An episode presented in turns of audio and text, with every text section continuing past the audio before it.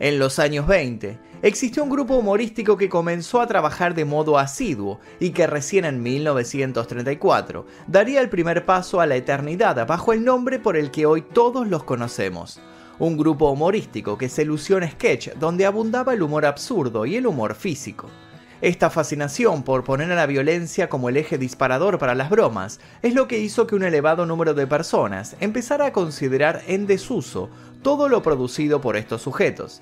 Sin embargo, hasta que se extingan de modo permanente o se decida de algún modo reivindicarlos, lo cierto es que sus cortometrajes se siguen exhibiendo en diversos países del mundo. Hablamos, claro, de los tres chiflados. Y si hablamos de ellos es difícil evadir la pregunta de rigor, ¿cuál es tu chiflado favorito? Encuestas realizadas en diversos lugares dejaron una respuesta unánime a nivel estadístico. Por eso, hoy vamos a viajar hasta el 18 de enero de 1952, el día que murió Corley Howard, el chiflado favorito. Pero antes de continuar me gustaría que me cuenten ustedes, ¿qué opinan de lo que arrojaron las encuestas? ¿Realmente piensan que Corley es el chiflado favorito? ¿Cuál era el chiflado favorito de ustedes? ¿Elegirían a otro? ¿Por qué? Quiero leer sus comentarios aquí debajo y quiero también que me comenten sus recuerdos sobre esta serie que el día de hoy vamos a estar revisando y en especial no solo la serie sino que la vida de este famoso actor y comediante. Ahora sí, comencemos. Exploración X, mi primer libro, ya se encuentra disponible en todas las librerías. Te dejo el link aquí debajo para que lo consigas en formato físico y en ebook. El 6 de mayo de 1946 no fue un día cualquiera para los tres chiflados. Ese día quedaría grabado para ellos, no porque se estuviera grabando el episodio 97 de la serie, ni porque el mismo incluyera una guerra de tortas. Esas cosas eran secundarias. Al lado del inminente episodio 100, el 97 no tenía nada de especial. Y mucho menos especial era la rutina de embadurnar el rostro ajeno con una crema ficticia. Lo que hizo importante aquel día fue lo que sucedió cuando ya casi terminada la jornada, el director pidió a todos los actores que se presentaran en el set y ocuparan sus lugares. Moe y Larry no tardaron en acudir al llamado, se prepararon y se mostraron predispuestos para el grito de acción. Sin embargo, Curly no salió del camarín. El director repitió la orden en dos ocasiones más, la última elevando la voz y dejando entrever en su tono la falta de paciencia. Ante la ausencia de respuesta, mandó a uno de sus asistentes a que apurara al hombre. El asistente volvió a los pocos minutos. No responde, soltó encogiéndose de hombros. El equipo técnico en general largó un resoplido, suponiendo que estaban frente a algún contratiempo de esos que, aunque pequeños, hace que se esfumen las esperanzas de salir del trabajo a un horario digno. Frente a la frustración generalizada y atento a un mal pálpito que tenía en su interior, Moe decidió hacerse cargo del asunto.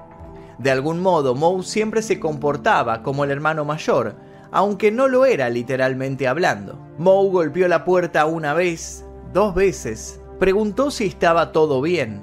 La curiosidad dio lugar a la alarma en cuestión de segundos. ¿Había tenido acaso su hermano una recaída con las bebidas?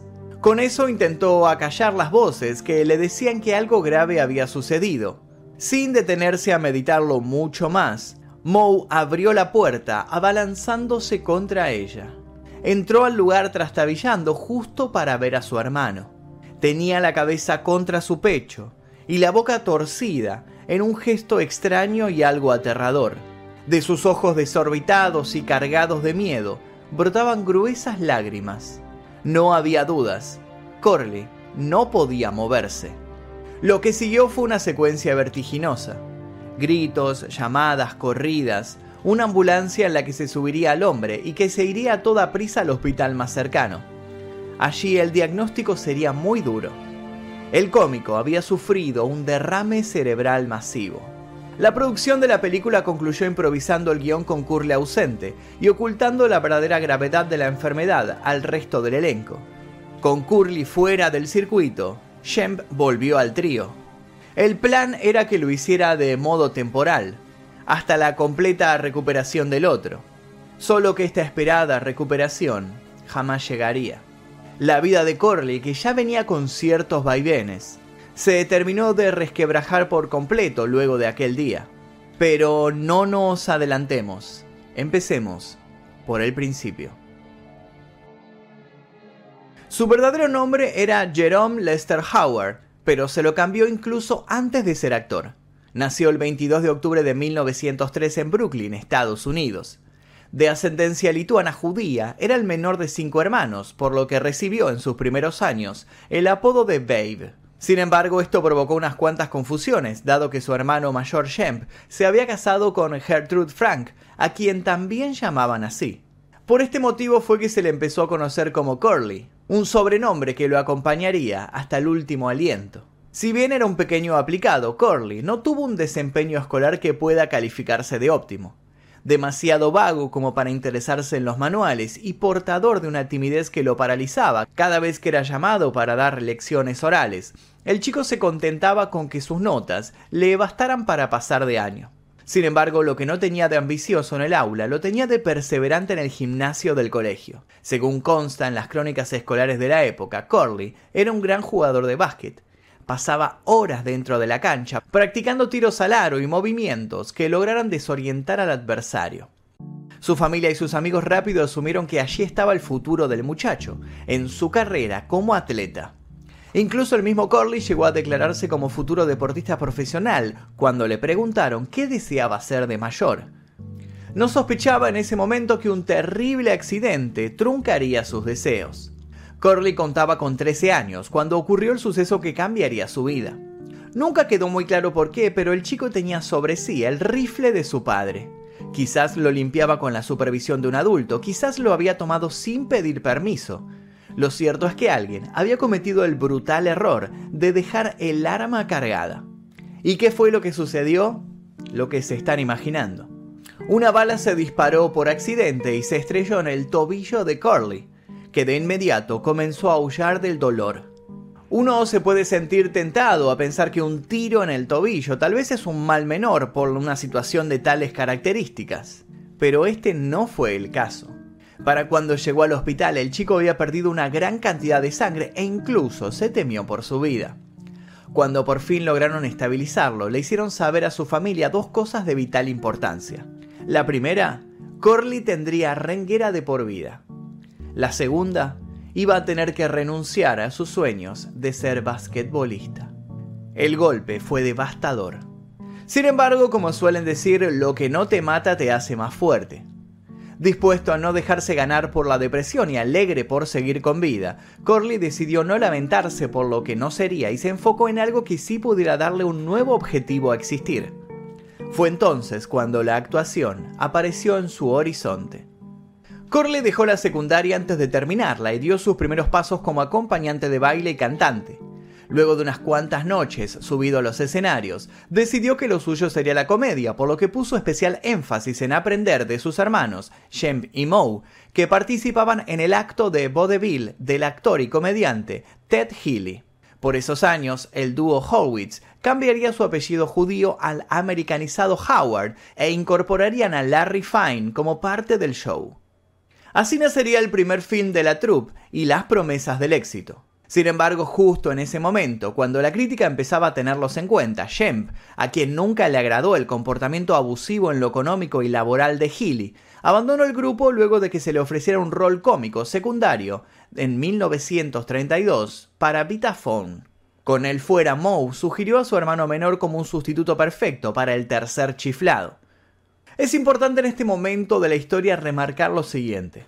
Para ese entonces, Curly poseía un gran bigote y pelo largo. Ted miró a Curly un largo rato antes de dar su veredicto. No le parecía adecuado que el joven se sumara al equipo cómico. No lo veía interesante físicamente hablando. Ante semejante declaración, Curly le dijo que le diera unos minutos.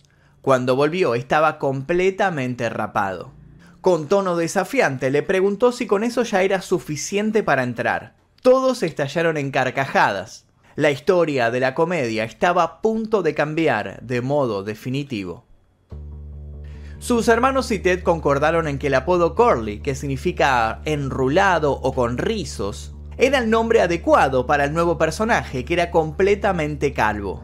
La contradicción del nombre con la prominente calva le daba al nombre el asunto que buscaban. En 1934, la Metro Goldwyn Mayer se consolidó como una productora. Ted Healy pasó a actuar con bastante éxito como un comediante solitario en varios films. Años más tarde, culpa de problemas emocionales y un feroz alcoholismo, lo llevarían a una muerte prematura y confusa. Los hermanos, por su lado, decidieron actuar por su propia cuenta, con el nombre definitivo con el que serían mundialmente célebres, Los Tres Chiflados. El grupo muy pronto se convirtió en la atracción más popular en los cines y teatros de la época. Corley fue desde el principio el indiscutido centro de atención. Los comediantes estadounidenses se caracterizaban por una mezcla de géneros. Por un lado, el humor surrealista que surge de situaciones disparatadas y fuera de lo común. A eso le agregaban el slapstick, muy característico de Charlie Chaplin. Más allá de que su nombre está asociado a la serie, Corley también se destacó en el cine. Se cuenta que en un día de filmación de Three Damn Clocks, se cayó por el hueco de un elevador y sufrió una lesión severa en el cuero cabelludo. Su carrera era intensa y su ascenso meteórico. Pero entonces la presión de la fama comenzó a hacer estragos en él. Muchos son los que sostienen que el actor se terminó arrepintiendo de su arrebatado e impulsivo accionar al momento de audicionar para trabajar para sus hermanos. Resulta que raparse el pelo y cortar su frondoso bigote lo afectaron anímicamente así como perder su melena hizo débil a Sansón. La ausencia de pelo hizo que Corley perdiera seguridad en sí mismo. Frente al sentimiento de ya no sentirse atractivo para las mujeres, decidió entregarse a otros vicios y abusos. Comenzó a comer y beber en demasía y a derrochar dinero en viviendas, en joyas y en coches. A pesar de que personalmente comenzaba a atravesar un infierno, su talento frente a la pantalla no disminuyó. Si bien es verdad que Corley solía olvidarse sus líneas, igual de cierto es que tenía una asombrosa capacidad para improvisar y lograr que cada escena gozara de una gran dinámica y gracia. En una ocasión en la que olvidó por completo su diálogo, se lanzó al suelo y empezó a girar como un trompo hasta que recordó qué era lo que debía decir. Ese movimiento con el tiempo se convertiría en su marca registrada. Corley sabía ante todo sacar provecho de situaciones que podían hacer entrar en pánico a cualquiera. Sin embargo, lo que tenía de bueno para el arte lo tenía de malo a la hora de involucrarse sentimentalmente con sus parejas. Y para dar un ejemplo de eso, demos un vistazo a las tormentosas relaciones de Corley. Corley se casó cuatro veces. La primera fue con Julia Rosenthal, con quien estuvo apenas seis meses. En 1937 lo intentó por segunda vez con Elaine Ackerman, con quien tuvo una hija, Marilyn. Ese matrimonio duró tres años. Sin embargo, el más comentado fue el tercero, con Marion Buxbaum. Apenas permanecieron juntos, tres meses. El divorcio redundó en un escandaloso juicio con una gran cobertura mediática. Su cuarto matrimonio por fin le ofreció la estabilidad buscada, pero para ese entonces, el estrés y la angustia ya lo habían dañado de modo permanente. Por eso no es de extrañar que en más de una ocasión no dudaran aclarar que consideraba que el amor más puro no provenía de otros humanos, sino de los perros. Era tal el amor de Corley por los perros que en su contrato con Columbia Pictures incluía una cláusula que le permitía llevar sus mascotas a los sets de filmación. El estudio lo limitó a no llevar más de dos perros en cualquier momento. Eso se debía a que las mascotas de Corley hacían apariciones no planificadas en las tomas durante las grabaciones. Uno puede ver esos sorpresivos cameos caninos en algunos de los primeros cortos de los tres chiflados. Pero no solo eso. Corley era conocido por llegar a su casa con canes abandonados que encontraba en sus viajes. Los acogía hasta que encontraban nuevos hogares. Y cuando los tres chiflados salían de gira, Corley se fijó la tarea de hallarle una casa al menos a un perro callejero en cada pueblo que visitaban. Se estima que Corley salvó y reubicó a más de 5.000 perros durante todo el tiempo que vivió.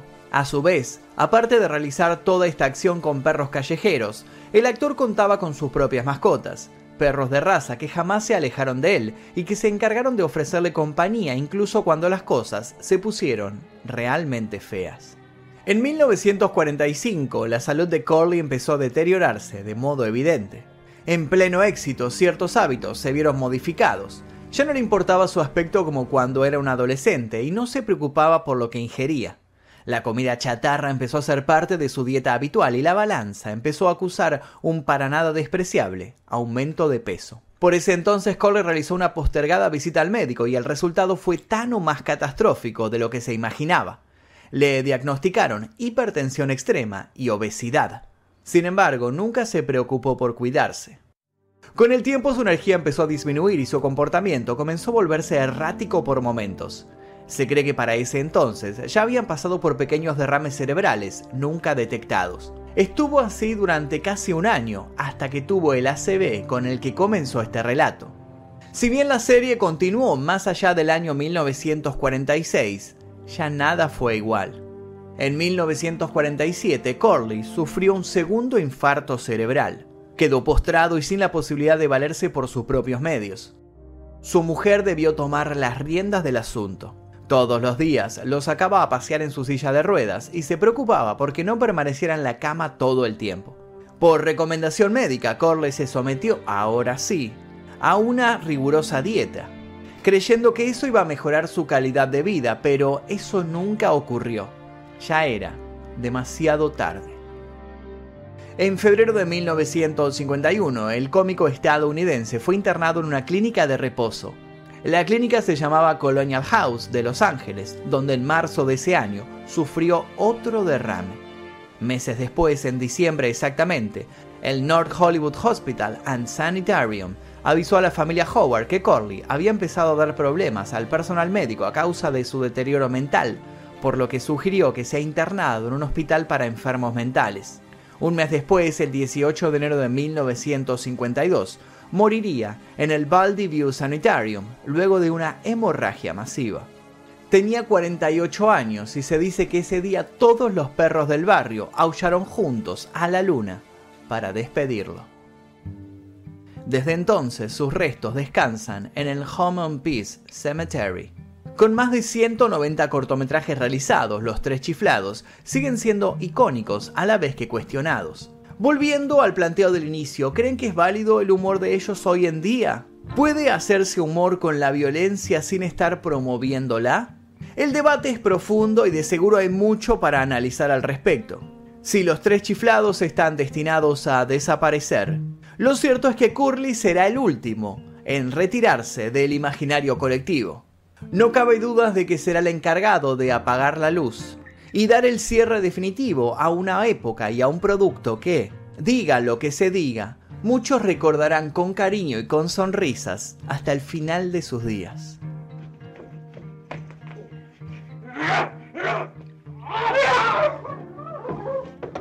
Y hasta aquí el video del día de hoy. Quisiera que me comenten aquí debajo cuál fue su chiflado favorito, si era Curly, si era Jem, si era Moe, si era Larry.